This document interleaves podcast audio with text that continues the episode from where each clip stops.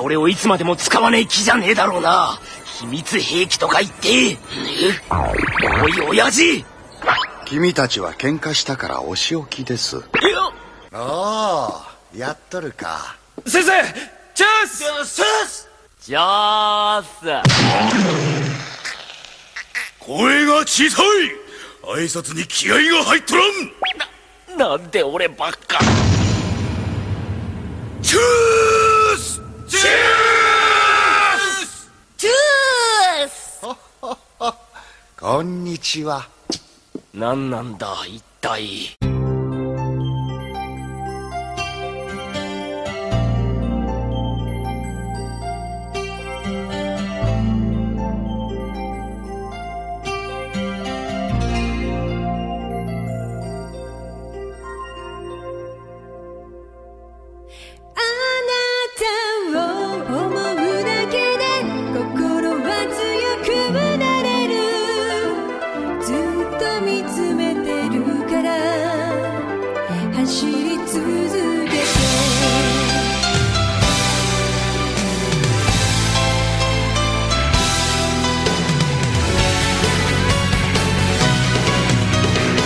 你硬要这么理解，我觉得也没有毛病。但是我觉得在大电影里面，其实从比赛层面来讲啊，宫城良田还是怎么说呢？我觉得不是没啥用，我觉得还是要跟当时的那种篮球世界的背景做结合。我不知道各位有没有听说过啊？这个可能可能也是后来大家硬去这样对应的啊。他每个人物都是有一个现实里的对应的模型。比如说咱们的流川枫吧，有人说他对应的是乔丹，对吧？公牛队的乔丹，就是他是一个桀骜不驯。的性格非常孤僻的，然后但是是全方位个人能力最强的这么一个人。然后樱木花道对应的是罗德曼，是一个坏小子，也是染头发呀，就是各种的捣乱呀。但是他他扑球动作跟他一模一样。对的，我觉得其实是不是这种空穴来风的，肯定井上雄彦是有这方面的考虑。呃，这个性格也非常像啊，就是他是篮呃篮板王嘛，抢篮板为主，但是技术比较粗糙，然后性格也比较张扬，也比较也比较怪。赤木刚宪不用说了。就是每个球队都会有一个大中锋，在当年那个时候还有投手嘛，呃，三井寿我们已经讲过了。投手虽然当年地位不高啊，但是是也是不可或缺的一员。那作为宫城良田这个控球后卫，你话说回来，其实有很多很厉害的控球后卫在那个年代取得了很高的成就，对吧？而且控球后卫这个角色呢，对普通人来说代入感其实是很强的。他们的球衣其实很好卖，球鞋也很好卖，因为并不是所有人都能长到一米九八、两米多去打大前锋、打。中锋并不是所有人都有乔丹或者流川枫那样的身体天赋，大部分人还是像宫城良田一样一米七几的个儿或者一米八几的个儿。你可以去篮球场上尽可能的把自己投射到你喜欢的那个人物身上，但是不知道为什么，就是一直等到大电影，包括那个番外，才有宫城良田这么多戏份。我觉得大电影里面，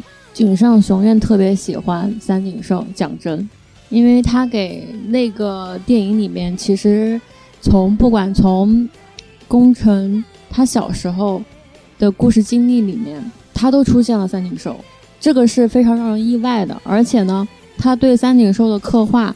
就是从小到大不停的人物造型就很多种，而且他的他给井上雄呃不，他他井上雄彦给三井寿的球鞋款式也是最多的。其他人可能就是固固定的，比如说呃，A A 从来没有换过鞋，反正一直是一双 一双两双的。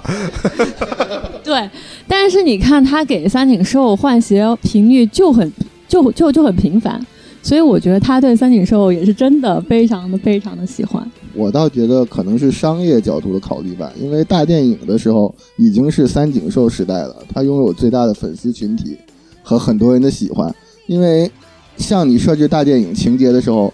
这种回忆戏，你里面想加另外一个角色出场或者怎么样，其实你可以用任意的方式拼凑嘛。三井寿这里你换成谁其实都有道理，那他肯定选一个商业上价值最高的嘛，让三井寿有更高频率的出场，我觉得是一个商业考虑吧。然后回到工程的事情，我觉得你刚才说的代入感是很有道理的，有可能。因为我不觉得井上学院老师会出现，就是我忘了这个角色，或者我没法给他写出一个像浪子回头或者怎么样这样的惊天动地的背景设置，或者我不能在球场让他发挥一下，就是我不知道这个后卫有什么用，我画不出他厉害的角度。我觉得就是在某种程度上，他默认了这个角色看起来很平凡，但像你说的，可能工程代表的是一个你并没有身高优势，并没有这种惊人弹跳的优势，你一个普通人去打篮球，纯纯技术层面你能为队伍贡献能做到的极限。所以可能是更多普通人打篮球会变成的样子。如果你说我一米七，我每天就练球，我疯狂运球，我投篮投得很准，我要进去打，我肯定不能说我要当樱木花道或者赤木嘛，那我只能当工程。那么在像 NBA 的强度或者日本其实自己的高中强度，像漫画里描述的很强的情况，你能做的并不是这些身体对抗或者得分，你就是。只能做好一个工程可以做好的事情，所以我觉得在某种程度上是故意把这个角色设计成这样，他没有非常亮眼的表现，没有惊天动地的背景。他就是一个爱打球，然后一个普通身高的人能打球打到极限。我同意，我觉得呃解释的非常透彻。那我们到底还要不要聊这个樱木花道？好像这个人就要绕过去了。但问题是，樱木花道，哎，这个人吧，有一点。来聊一个樱木花道的点吧。没问题，我就是想说，他其实有点让人又爱又恨，因为有很多次在看这个作品的过程中，有时候会让人心里很着急，就说樱木花道你怎么这么不懂事儿？你怎么这么拖后腿？那那。是因为你现在长大了之后，你有很多人生经历了，你知道什么时候该干什么事情。可是樱木花道那个时候还小，你就觉得哎，你应该干这干干这个事情了。可是他就不。非不干，但是你小时候看的时候就觉得特别滑稽、特别搞笑、特别可爱。还有，我刚刚想 Q 的一个点是，这关系到他的一个人物性格，就是你知道他生日是哪一天吗？樱木花道的生日是一个节日，情人节？不对，是四月一号愚人节。OK OK，就就就能体现他的这个人物性格，也是特别的搞笑滑稽。嗯，有没有可能他的人生就是一个？就是一个谎言，为配合流川枫的口头禅嘛。对啊呼，然后流川枫的生日是哪一天呢？那我就更不知道了。如果他是 Number One 的话，一月一号。对了，那倒是没有多费心思哈，就好像也不是很重要，除了一些女粉丝可能关心吧。我就非常缺女粉丝。嗯，我觉得可能樱木花道这个角色多多少少有一些小男孩内心的羡慕吧。虽然你从观众的角度来看啊，不是每一次都会给球队正面的帮助，你很着急。但是他的这种天赋、这种性格还有这种经历，其实作为一个高中生，我可能会很羡慕。我希望变成他这样子，因为首先他的这种身体天。赋就真的是不是每个人都有这种好好的运气，对不对？可以有这样的好的天赋。其次，他的这种性格，其实如果是我的话，我是樱木花道的话，我觉得我应该是这个世界上最快乐的人吧，因为我可能就是没有想那么多事情，很多事情我就很单细胞脑回路。但是樱木花道他其实也很聪明，就是该他学的教训他都学到了，就而且他在最后面，呃，因为大家都是成年人嘛。就相当于比较比樱木花道更成熟一点，所以他在比赛的时候想的事情，大家都想的事情特别多，特别有压力。但是因为樱木花道他是单细胞，他知道这个事情不应该想太多，就应该要鼓舞士气，所以他就做了一些就是让比赛转折的一些动作。所以我觉得他其实是一个单细胞，但是他又知道。在关键关键的时刻，他该做什么？所以他是一个特别聪明，能在生活里面，呃，教训里面吸取各种经验的一个人。所以他也成长的很快嘛。确实是这样子。那我说一个我比较喜欢的角色吧。他不在湘北，二位可以猜一猜。安西教练，安西教练也是湘北的，是打球的吗？我比较喜欢的角色是仙道章这个角色，尤其是在我的这个现在的这个年龄来看的话，其实有一种仙道章有一种给人的感觉是。弱者处处争强，强者处处示弱，这么一个感觉。像仙道章有一种这种很内敛的这么一种这么一种气场，就是他不会很张扬，让你觉得他不可一世，让你觉得他非常的强大。包括他的一些爱好，他喜欢去钓鱼，就是一个很修炼内心的这么一个爱好。而且他在比赛中的一些呃设计、一些计谋，呃，我觉得他的心智还有技术层面，就不聊技术层面，完全是心智层面，其实远远超出超出了同同龄人，就是。它会有一些超前的设计，让你掉进来之后，通过智慧的方式来取得比赛的胜利。虽然可能没有每次都成功吧，但是我觉得他是一个心智非常成熟，而且不愿意去太张扬自己能力这么一个人。当然，外形也是我觉得，我觉得应该是最帅的。我觉得可能井上雄彦无心插柳，不小心画了这么一个头发比较有点像赛亚人这么感觉的这么一个角色，反而我觉得他的眉眼发型是整个漫画里面最 帅的。这是我个人的观点啊，稍微表达一下。对于仙道这个人，我在笔记上写了“仙道放水”。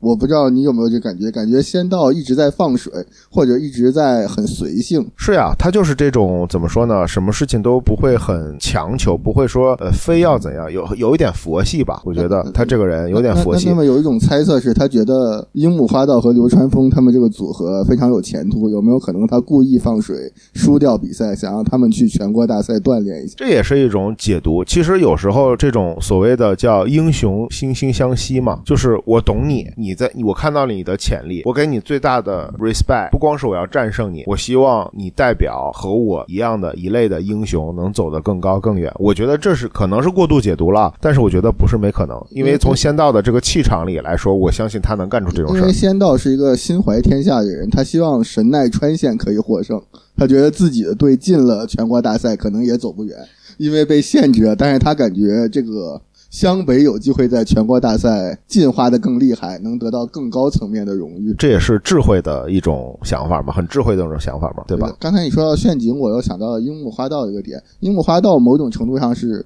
犯错最多的人，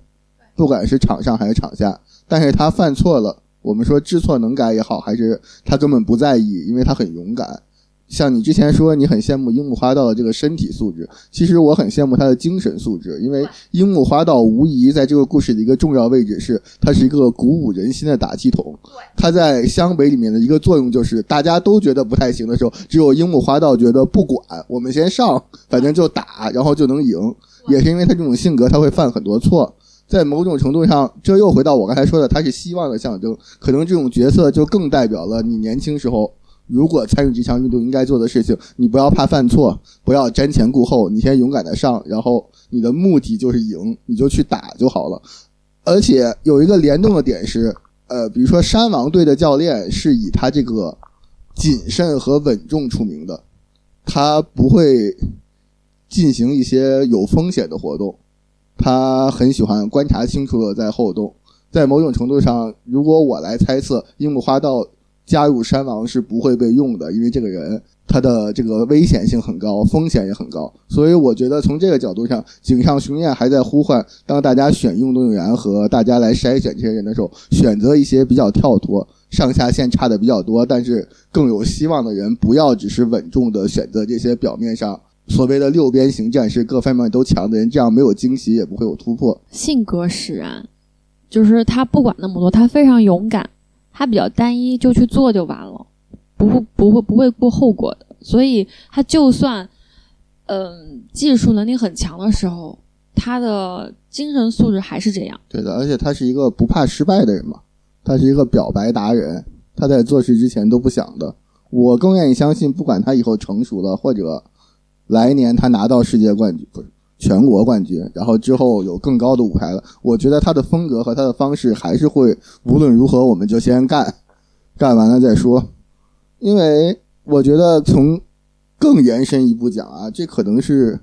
从现实角度上，你想让体育发展的一种方法。因为说到篮球，不管是中国还是日本，整个亚洲跟 NBA 比、跟欧美比都落后很多嘛。不管是你先天的身体，还是你的技术层面的东西，那在这种情况下，如果你墨守成规，只是完全学习找这些各方面都好的队员，尝试打造所谓的梦之队或者类似的队伍。你永远不可能在这个方面赶超，你只有想办法启用一些所谓樱木花道这样的人，开发一些奇怪的方法。而且之前我们也说到，可能要聊一下高中战术层面的事情。其实。有樱木花道的这些队，战术层面就比较夸张嘛，有一些离谱的事情。因为樱木花道会的东西和不会的东西都很明显，他有很明显优缺点，他并不是传统战术中的一环。就是从类似这样的角度，我觉得井上学院都在表达一种在体育界需要有的突破，需要有的这种所谓的 X 因素，需要有的变化。来对应这个传统强队的这种感觉。确实是这样，好像严格意义上来讲，关键球、关键的比赛，如果可能没有樱木花道的话，湘北可能一场都赢不了。有可能有些比较简单的比赛，就是他应该可以赢的比赛，没有樱木花道的话，会赢得更容易一些。但是有一些真的很难的比赛，没有樱木花道，应该是赢不了。因为你仔细回忆，湘北的战术就是没有战术，对不对？湘北的战术，我觉得井上雄彦是懂的，因为他真的懂篮球。他给湘北这支球队的设置就是。上来球先交给赤木刚宪，必须来先干两个，这也符合咱们的中锋战术嘛。球要给大个儿在内线先扛扛两个，扛进了我们就起飞了，扛不进怎么办呢？记不记得怎么处理的？必须直接扔给三井寿，外头拽两个，拽进了又起飞了，对不对？拽不进这个时候怎么办？球给了流川枫，流川枫自己一个人瞎鸡巴干，对不对？干进了又对单干，干进了湘北起飞了，干不进怎么办呢？这个时候。其实赢的比赛其实就这三板斧吧，我我我印象里的湘北三板斧，你仔细去回忆，每场比赛都是这个套路，一定先给赤木，然后给三井，最后流川枫自己干，基本上比赛就能拿下了。这个时候拿不下来的球，这三个人没办法了，樱木花道才会有他自己闪光点出现，就是他们能赢的球，这三个人三板斧能赢的球，樱木花道都是在里头添乱的，他在里头没有起到任何对球队帮助的作用，都在捣乱，都在帮倒忙，但是往往是这三个人三招用尽了也。拿不下来的时候，樱木花道，你说他自知也好，不自知也好，他性格也好，能力也好，就是通过他这种不确定的因素，往往是湘北的第四板斧，有可能也是最强力的一板斧，可以让最强的对手无法预判。哎，你刚刚说这个的时候，我发现哦，动画跟大电影的樱木花道刻写还不太一样，因为在大电影里面，你会觉得樱木花道他是一个智者，他其实更多凸显用脑子在打球的人是樱木花道。就他会，嗯，研究泽北荣治，就是说他他知道泽北荣治是一个，呃，从来没有败过的人，所以他不会传球，他会告诉老大赤木刚宪，他一定会自己上，所以老大就在第二就把球给拦下来了。所以我觉得他有在研，他用他脑子在打球，但是在动画里面的话就没有刻画这一点。就觉得他是一个傻傻不拉几，然后独阿呼，然后只会冲的一个人物角色。但其实他其实很聪明的，因为他每一次的失败，他都有吸吸取到教训，然后他都会研究战术，在大电影里面起到非常非常重要重要的决定，就是作用。所以我觉得这跟版权有关系，因为我觉得井上雄彦想刻画的可能就是一个。从您开始，慢慢慢慢成长的一个，呃人人物性格，可是，在动画里面就被可能有点偏离了井上雄彦自己画的一个初心。所以大电影我觉得非常好看。对，因为大电影是井上雄彦亲自编剧、导演、操刀，每一帧每一画都是自己监督着来做的嘛。当年那个一百多集的那个动画片，应该是井上雄彦把这个版权给转让或者卖出去，由别人团队来帮他实现这个动画这么一套。东西好像听说最后弄得还很不愉愉快啊！确实，因为这个动画跟漫画在节奏上是有出入的。因为我其实没有完整的看过漫画，我只看过这个动画片儿。但是我们家因为有这个，我们家有这个缓一缓女士铁粉，我手边就堆满了这个漫画。我其实有拿起来翻看过几个重要的这么章节，其实它的节奏真的是很不一样的。在动画片观看的过程中，我不知道你们有没有同感啊？就是那个比赛有时候都特。特别的冗长，他一场球怎么都打不完，他甚至有时候会恍惚觉得有那个足球小将那种感觉。你运球运五分钟，就篮球场多大，你心里没点数吗？对不对？你运五分钟还不出界，还在跑，就是让人很烦。但是其实漫画里是没有这种感觉的，因为井上雄彦清楚的知道篮球赛是怎么回事儿篮球运动员是怎么回事儿包括他脸上的那个汗珠啊、呼吸啊、疲惫啊、喘气啊，这些大家去看大电影都做的非常的极致，就是视听这方面，你能感觉到那个运动。动员的呼吸就在你的耳边，上气不接下气那种感觉，还有他的那种脚步声，都做得非常的极致。对，然后他不是大电影之后还有一个设定集嘛，就是为了拍这个大电影，他自己的一些手手稿手画，他其实研究了很多细节，比如说山三井寿小时候遇到工程的时候，他那个压腕的动作，就是你看了之后，在他们在打山王的时候。那个三井寿压腕就比之前小的时候压的更低了，而且还还有就是他研究了一些当下呃比较火的明星的一些呃投篮方式一段式，所以他把其实把三井寿的那个投篮。的动作改成一段式了，在大电影里面，所以他就是对这些都很有研究，你就能看到细节，就像看一场真正的篮球比赛一样，非常爽。你仿佛感觉到他在某天某个暑假看到了史蒂芬库里投篮，进行了时时空穿越，然后自己偷偷的在场上练习了更快的出手节奏，是有一点这种感觉的。反正他的细节做得很好，但是我想说的呢，就是在动画片里的那个。比赛上面的一些呈现是让人相对比较失望的。我反而更喜欢看他们不打球的时候，在校园里的一些江湖恩怨呀，在校园里一些情情爱爱呀，樱木花道去追赤木晴子这些情节，反而觉得稍微有点意思。还有他们都挂科考去打不了球的这些情节，对这些情节反而比那个比赛本身刻画的更好。反正我看动画片的时候，看到比赛我就想快进。首先，我是一个什么漫画。高手和篮球高手的替身，所以所谓的一段式，我应该大概是知道的。其次，我感觉动画的问题是因为在动画化的过程中，一方面是商业吧，一方面是做动画的这些人的习惯，他把这种篮球的比赛场面可能跟传统热血漫画的战斗场面做了类比，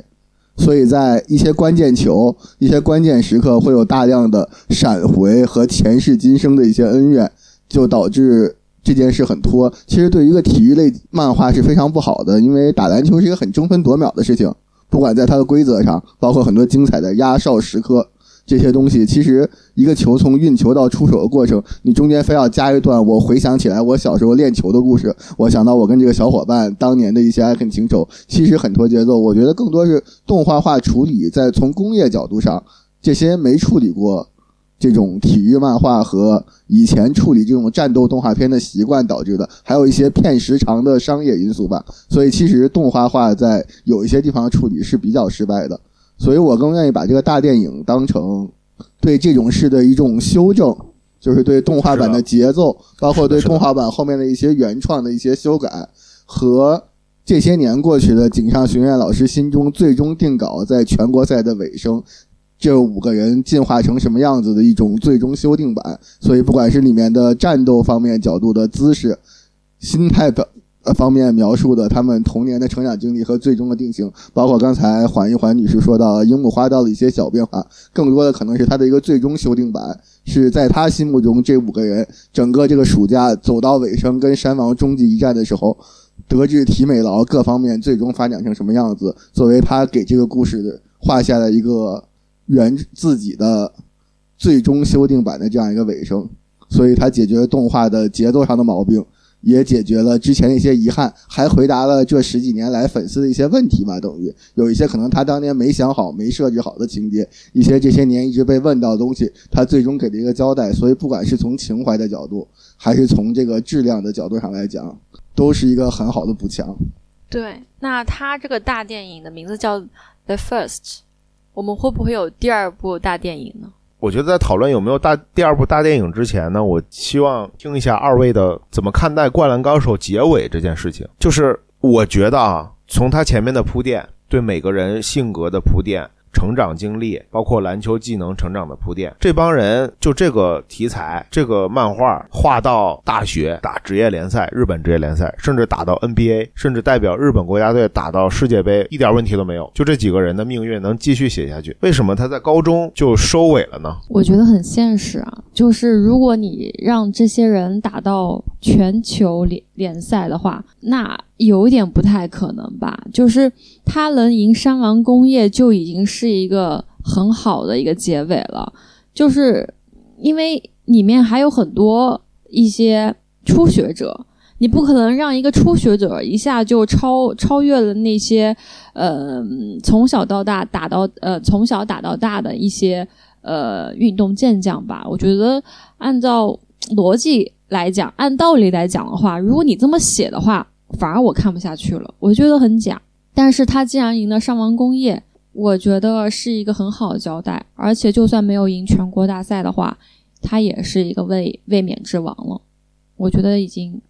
结结结束的非常完美，就是残缺的美。嗯，我觉得有道理，但是两方面讲吧，一方面我觉得可能是井上雄彦觉得不完美才是完美嘛，没有人的青春是完美的嘛，最后以失败画上句号。这些人可能高中毕业之后各奔东西，去社会上做了不一样的职业，可能更加贴近每个普通人的内心世界。我们回忆起我们的高中时代，都有那么一段高光时刻，好像这里面我忘了具体是哪一哪哪一部分。樱木花道过来问安西教练说：“你篮球生涯的类似是好像是篮球生涯的高光时刻是什么时候？”但是他说山王打比赛的时候，他腰伤了。对他跟安琪教练说：“那现在就是我整个职业生涯的最高光时刻了。”这个他坚持上场，这也是我整个作品里面最打动我的一点。我当时可能就是不能说哭出来吧，就是眼泪在眼珠里打转转。我也想到曾经我是一个奔跑在绿茵场上的飘逸追风少年，我也曾经奔驰在篮球场上，但是现在变成了这样一个人，对不对？就是可能每个人的人生很可爱，很可爱。对每个人的人生在那个时刻都会打到你吧？我觉得可能井上雄彦有这方面的考量，还有另外一个另一方面啊，这是第一方面，我觉得是完全是从剧情设计上故意这样做的。还有一方面，可能井上雄彦这个人的性格，因为我之前不知道大家有没有听我在讲《龙珠》那期的时候，《龙珠》鸟山明在无数次想把《龙珠》终结，他认为是最好的节点的时候，因为没有抵抗住诱惑，威逼利诱，当时集英社社长、少年 Jump 的高官，还有一些赞助商、广告商、玩具商，所有人跑到家他家里去，拿着刀子说：“你不继续画，我们就剖腹；然后你继续画，大家都可以家财万贯，挣很多很多钱。”然后鸟山明就妥协了，他一次一次一次的妥协，导致《龙珠》这个系列到现在还在更新。赛亚人头发的颜色已经不够用了，有蓝色、粉色、黄色，什么颜色都已经上过了。他确实赚到了很多钱，粉丝其实是开心的，因为因为你能看到你喜欢的人物还在活着。但是你心里多少有一点失落，是因为这个东西你觉得它还是烂尾掉了。井上雄彦可能他当时在《灌篮高手》以这么少的篇幅爆火的情况下，也经受过这些威逼利诱。但是我觉得他可能性格跟鸟山明有点不一样，他可能更加爱惜自己的羽毛吧，或者有什么其他的原因，我也不知道。我觉得他就是拒绝了，他觉得《灌篮高手》我心中的这帮人就应该停在这里。就像我们所有人的青春、高中时代一样，停在这里，画上句号。一瞬间，你的青春就结束了，然后你就变成了一个猥琐的成年人，不知道从什么时候，但是你的青春就在那一瞬间结束了。我觉得很美妙。最酷的应该是连最后一场比赛都不需要镜头，只是交代输了，然后就结束了。因为一位大导演曾经跟我说过，每个人的青春都是这样，突然就是会戛然而止，就是这种感觉。我觉得。呃，说回剧情的角度啊，因为它还是一个比较写实的漫画嘛。这个打赢山王这一场，在某种程度上算是奇迹。如果你在后面继续设计一直赢的这种感觉，反过来看，你就不会觉得有奇迹的感觉。因为如果最后拿了冠军了，那就是说你本来就是冠军嘛，你反过来想就没有什么意义了。而正是这种对于蝉联多年的冠军，对于这个明显的第一。战队我们都获胜了，完成了这个奇迹，然后反过来立刻就输给了后面比较弱的队，这样才更显得那一场对山王的终极之战是真的体力、精神上面两个都超越了极限。然后这种感觉是一个队能做到最好的地方。如果你写下去继续写这一战之后，这些人都进化了，超级赛亚人二次变身，后面怎么打怎么有，把所有人都横扫了，然后最终拿了冠军，就会显得。打赢山王非常没有意义，而且就很假。是。然后从情节上的设计，一方面是刚才提到过的，可能这些人本来写的时候就并没有说这个故事是要讲这些高中生最后都去打 NBA 了。可能很多人就是打完这最后一场比赛，我就要去考大学了，我就退役了。因为里面有多次提到，对于几个三年级生，包括呃赤木和木木和三井寿，都是他们最后一次。然后后面有交代，三井寿是为了这个打篮球专业。保送上大学，所以继续代表湘北参加了后面的比赛。但是对于对于赤木这样的当场退役来说，这就是他的高光时刻，就是他的一次。他一辈子都不会再用篮球当职业或者做别的事情，他后面就要按部就班的考大学、上大学、结婚生子，以后这个就是他的乐趣。可能长大他会教自己孩子打篮球，可能他就不再打了。可能四十岁之后，他就变成提着公文包的壮汉，到处跟人谈生意、喝酒。还有余生师傅，就陵南的队长余柱。他都不用考大学的，他直接当鱼生师傅去了。对的，以后就是赤木跟鱼柱再相见，就不是篮球场上，就是我下班过来吃个鱼生，喝个小酒。就是对于这些人来说，他们的篮球就结束了，所以只能结束在这里。你后面愣要续，你有什么办法说？这些人突然想通了啊！我们赢了山王，我们一起去 NBA 吧，我们一起去美国吧，大家都跟着流川枫坐一个飞机，反正他有的是钱，这些都不科学。那你如果写后面的故事，这些人东奔西跑，最后讲一个流川枫去外国怎么着了，三井寿代表这边又怎么着，然后你又不知道怎么续上，然后没有这些人了，整个故事就变了，那就是另一个故事了。所以这个故事只能到这里完结。包括他前面的暗线，包括他的明线。但是我觉得有一点点遗憾的是，我觉得他花了一点色彩去描绘一个人物，可是，在大电影里面却没有出现，在漫画里面也没有出现。就申仲宽这个人。就是他是另外一个明鹏工业的一个一年级的学生，就是一个人上篮可以把三个人压压倒在篮下，然后控制呃篮板第一，然后但是到后来大电影也没有，然后我就想说，那是不是会有第二部大电影去描述一下一些？想要描述却没有描述的人物，确实，当时第一次看到这个角色，好像感觉是井上雄彦埋了一个这样一个很强的终极大 BOSS 的感觉，给了一些伏笔。我们说好的这个，不管是呃漫画、影视、文学作品，它都会埋线嘛。埋线之后，要么它要给一个交代，要么通过这个线点燃一个高潮剧情嘛。好像这条线埋了之后，这也是为数不多的这个作品里面埋的线，可能是唯一一条就没有尾声了。不知道是因为它的时间啊，各种其他的。原因啊，这个线没有尾声了。我当时很期待的是一个终极大 BOSS，有点像灭霸这样，一点一点给一点伏笔，然后最后可能会出来一个大决战这样的感觉。但是这条线断掉了，其他的线全部都对应上了。这也是另外一点很好的一个文学作品吧，或者是漫画作品很好的一点，就是它所有的伏笔全部对上了，包括那个安西教练这条线是埋的最长那条线，从整个漫画的一开始。就交代了，安西教练是个不简单的人。他以前是在大学当教练，以前是白发鬼，后来是白发佛，后来整个通篇没有再提起这个事情。安西教练就一直是一个场边人的存在，直到最后，最后，最后交代清楚了这是一个什么样的故事，把这个线给圆起来，把这个剧情的高度推上去一些。其他的线我就不一一举例了，基基本上所有都对应了，只有这条线没有对应。所以这里也就回应刚才那个问题，有没有可能再出一个大电影第二部？我觉得不是没有可能，就算有大电影的后一部，一定角色和剧情都会完全跟现有的无关，应该是以别的队的视角或者别的人的视角讲述，可能里面会穿插，比如说讲刚才说的一些其他天才在这一年被湘北打败了，然后他来年再战的时候，可能湘北会作为敌对方出现在另一边，通过另外一个视角来继续续这个故事，因为我觉得应该没有什么道理再在。现在这个结尾上重新继续讲述湘北之后的境况，但是从反过来的视角讲某一个天才某一年成长起来之后，然后对面的大佬是三井寿，其实也蛮有意思的。哦，是的，有道理。毕竟三井寿参加了东芝选拔赛，你完全可以，或者就是来年第二年的东西碰到对面的梦之队是这个流川枫加樱木花道。他们是战胜过山王工业的男人，然后我们想办法打他们，也不是没有可能。我觉得今天我们也聊了不少了，因为我知道开始录音之前呢，二位嘉宾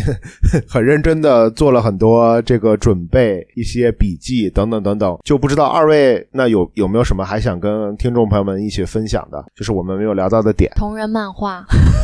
就是因为他画的特别少，所以呢，大家不甘心，自己就开始画。画了一些同人的漫画，我觉得这个有时候同人漫画它，呃，会吸引更多的粉丝去关注《灌篮高手》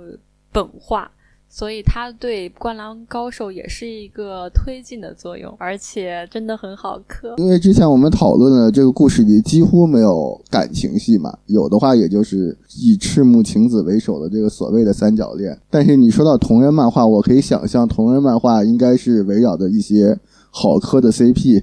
所以从这个角度上讲。你有没有你推荐的 CP 组合？你觉得谁和谁在这个戏里特别搭？或者有没有好的同人漫画推荐？他看的那个是那个流川枫跟仙道章他们俩搞基，这个不太能接受，对吧？但是他是最还原就是本画的一些人物性格跟场景了，其他的就是一些呃已经偏离了他故事背景。但是这个 Deep Purple 呢，就是完全就是一种延续，它会 Q 到漫画里面的一些场景，然后对应的上，就非常的真实，然后也非常的沉浸。非常的延续漫呃灌篮高手，所以这个很推荐大家呀。好的，有兴趣的小伙伴可以去看一看啊。我再补充一下，是一个叫做深紫色的同人漫画，请搜索《灌篮高手》深紫色。呃，可以补充的一点是，赤木晴子，我觉得应该讨论一下，但是从来没有人讨论过。其实这个我在《龙珠》那集里也简单的说了一下，我觉得赤木晴子这个设定。我不知道当时日本的这种这种认知意识形态是不是跟现在有不一样？我觉得就是很表嘛。其实有一个很有意思的地方是，你如果很带入的观看这个所叫剧也好，还是叫漫画也好，当你战胜山王结束的时候，你其实会跟着樱木花道一起忘了他所谓的初衷。因为赤木晴子只在开头起了一点点作用，就是把他骗进篮球队，这就完全符合我之前说他在前十集或者二十集吧，起码还记得争风吃醋，记得是要表现，我一定要学会灌篮或者学什么，包括跟赤木晴子练球，都是一种因为我喜欢的女生喜欢篮球，所以我要打得好。但当他第一次友谊赛失败了之后，当他认真。正视这个东西，包括之后的一万次投篮的加练，一直到最后这个终极对决胜利，你会跟着樱木花道一起，完全忘记了还有一个女主这件事。没错啊，但是你这个是从樱木花道的角度视角来出发，这个没有任何问题，都讲得通。但是你从赤木晴子的角度呢，你不觉得很奇怪吗？我知道樱木花道喜欢我，我喜欢流川枫，然后他是不知道，关键是他不知道，他刻画了就是他不知道，不知道，这已经很明显了。这个漫画前三分之一，甚至前一半吧，甚至多一半，樱木花道都是在极力讨好赤木晴子。赤木晴子要是不知道，那他就是蠢。我觉得他不是蠢，有可能赤木晴子是一个公主，从小就有很多人讨好她，连那个。隔壁队的那个谁谁谁也要跟樱木花道抢一下，就是那个金九五的那个也长得像猴子，有两撮嗯金黄色的毛，然后也是个问题少年一年级的，也很喜欢赤木晴子。对的，就很多人喜欢他，所以他觉得大家对他这么好是正常。好吧，我也很喜欢赤木晴子，不能再多说了。我们频道已经被冠上了父权频道的这种标签我们一定要洗白一下啊。但我说应该聊一下赤木晴子，我的意思是，作为他这个角色的设置，有非常重要的作用。用，因为你需要给樱木花道一个理由来加入篮球，因为对樱木花道的设计是一个不懂篮球、没听说过篮球的人，而且他特别讨厌篮球。刚开始的时候，是因为他被表白的女生喜欢篮球队队长小田，所以他对篮球是很抵触的。但是他怎么能又让他去打篮球呢？那赤木晴子就是一个非常关键的转折点。没有问题。各位还有什么需要补充的吗？你们那些小笔记，我感觉还有很多东西。我们还有时间啊，无所谓，可以聊。我的小笔记多多少少应该都覆盖到了，里面还记得一些无关紧要的人名。好吧，那缓一缓，女士有什么要补充的吗？没有了，本来还想说一说你刚刚嗯 Q 的那个动画，最后改编了一下原著漫画，因为跟不上节奏，所以它有一个嗯。湘北在全国大赛之前跟神奈川的超明星队、全明星队打的一场比赛，那个也虽然说不在原著的漫画里面，可是它非常精彩，也也是不错的。只是说有一些呃故事情节的设计本该出现在全国大赛里面的，比如说大家都发现原来樱木花道会呃跳投了。这个本来应该出现在全国大赛的，结果出现在了这个和全明星 PK 的过程中，所以让井上雄彦无法再就是说无法接上他的全国大赛的漫画了。也就是因为这样，所以就没有动画了。后来就没有动画，才有大电影。原来如此，那我觉得今天我们也聊得差不多了。就是这样一个伟大的漫画，希望大家。看过的没看过的都可以去重温一遍。然后大电影，大家现在虽然已经下线了，但是它版权保护的很好，各个网站上也找不到原始片源。有机会，希望大家还是多去看吧。那不知道二位还有什么想对想对小哥的秘密的粉丝，或者想对灌篮高手的粉丝讲的呢？三井寿真的很帅，三井寿真的很不爱学习，不要向他学。好吧，那我们就在一首熟悉的片尾曲中间结束我们今天愉快的录音吧。感谢大家的收听，感谢大家的时间，希望大家健康快乐，咱们下期再见，拜拜。拜拜。